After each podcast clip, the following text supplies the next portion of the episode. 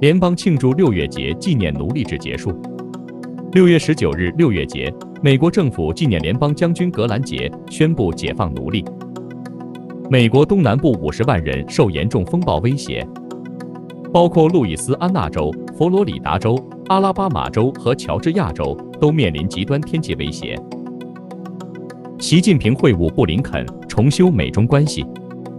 中国领导人习近平北京会晤美国国务卿布林肯，成为修复美中关系的关键一步。